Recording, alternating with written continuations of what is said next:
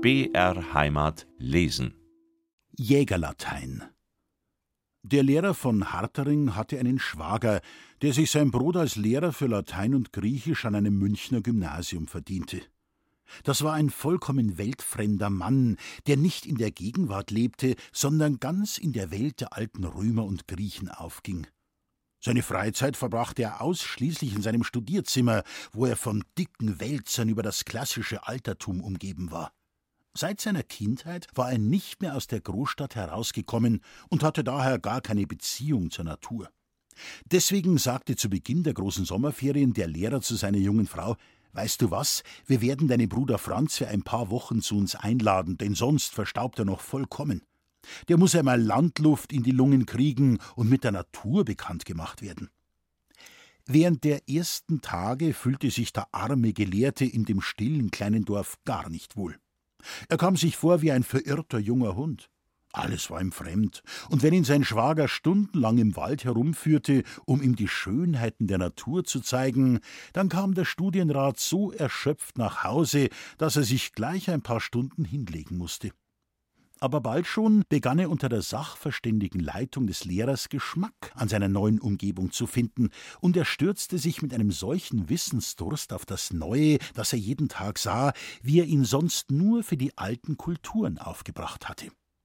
Die blasse Haut bekam eine gesunde Bräune, und er machte jetzt auch schon allein kleine Spaziergänge in die Umgebung. Bei jeder sich bietenden Gelegenheit sprach er die Bauern an und verwickelte sie in landwirtschaftliche Gespräche. Dabei stellte er aber so einfältige Fragen, dass die biederen Landleute an seinem Verstand zu zweifeln begannen und ihn den spinnerten Stodrer nannten. Eines Tages traf der Studienrat auf einem Waldspaziergang den Forstaufseher Moosbichler. Der kannte den Gelehrten schon vom Sehen und aus den Gesprächen der Bauern. Zwischen den beiden entwickelte sich nun folgendes Gespräch. Moosbichler. Grüß Gott, der Herr. Studienrat. Grüß Gott, Sie sind wohl der Jäger hier. Na, ich bin der Forstaufseher. Ist da ein Unterschied? Dies will ich meinen.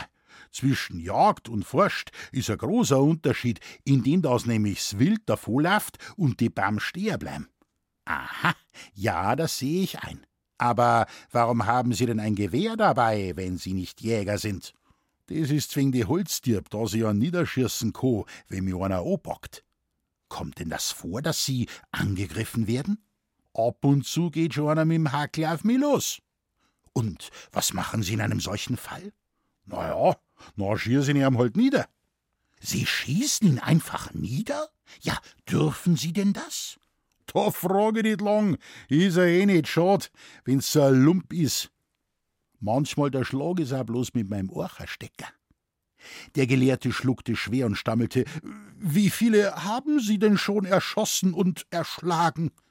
Moosbichler paffte ein paar Wolken aus seiner Pfeife und sagte Oh mei, so genau konnte ich das nimmer sagen. Zwei Dutzend werden's beiläufig schon sein, wenn's langt. Mann Gottes, rief der Studienrat erschrocken, zwei Dutzend Menschen haben Sie schon umgebracht? Moosbichler strich sich mit der Pfeifenspitze behaglich die Schnurrbarthaare aus den Lippen und meinte, das waren ja keine Leute aus unserem Dorf, sondern bloß Korbmacher von Rohrdorf. Aber du lieber Himmel, das waren doch auch Menschen. Sind sie denn da nicht vor Gericht gekommen? Vors Gericht? fragte Moosbichler, aber das der Fahrt doch nimmt. Ich grab doch jeden im Wald gleich ein, wenn ich einen erschossen hab. Dann ist er einfach weg, verschollen. Und die Angehörigen ihrer Opfer? Suchen Sie denn nicht nach den Vermissten? fragte der Studienrat mit rauer Stimme. Am Anfang schon, sagte Moosbichler, aber mit der Zeit beruhigen Sie sich schon wieder. Entsetzlich, ganz entsetzlich, stieß der arme Bücherwurm hervor. Ich hätte nie gedacht, dass auf dem Lande so raue Sitten herrschen. Das sind ja Zustände wie bei den Urmenschen. Und auf die Jagd gehen Sie gar nicht.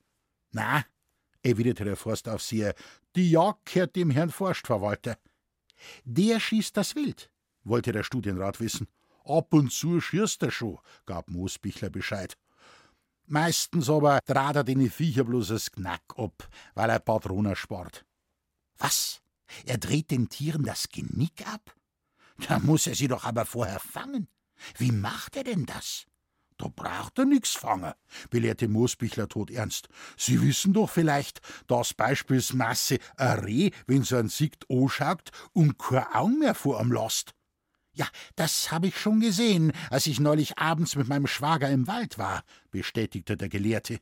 Na also, sing's, da geht man dann bloß im Kreis um das Reh rum, das am allerweil nachschaut und sich auf die Weise selber das Knack obtrat. Ach, so macht man das, sagte der weltfremde Pädagoge. Sehen Sie, von solchen Dingen hat man in der Stadt keine Ahnung.